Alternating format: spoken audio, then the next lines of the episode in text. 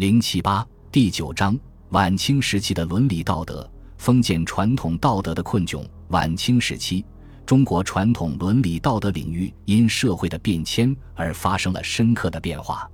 一方面，延绵千百年之久的传统旧道德在各种社会变革潮流的冲击下走上衰败的道路；另一方面，反映近代社会发展要求的新道德逐渐形成，引起了道德领域发生变革。这种变革的发生尽管不平衡，但却给晚清时期的伦理道德领域带来新的气象。鸦片战争以后，中国社会并没有立即转变为近代社会。而在一个较长的阶段里，仍然保持着传统封建社会的形态。由于清王朝的极力提倡，封建旧道德一度出现强化的趋向。当然，这并不表明封建旧道德具有强大的生命力，只不过是其衰败中的回光返照而已。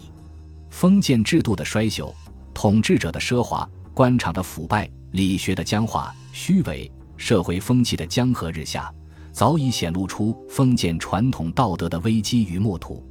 为了挽救封建道德的危机，清朝统治者不断发出立道德、正人心、兴教化的呼吁，企图以此规范人们的思想言行，维持封建统治秩序。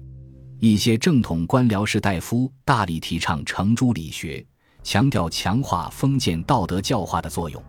曾国藩的《讨粤匪檄》，唐建的《省身日课》。罗泽南的《姚江学变》，倭人的《为学大旨》，李唐阶的《治节编》《四书约解》等书，都是宣扬忠孝节义修齐治平的作品，一度产生过不小的影响。然而，鸦片战争后，西方思潮及学术的涌入，使中国传统道德面临着新的挑战，而新兴的资本主义生产关系的出现。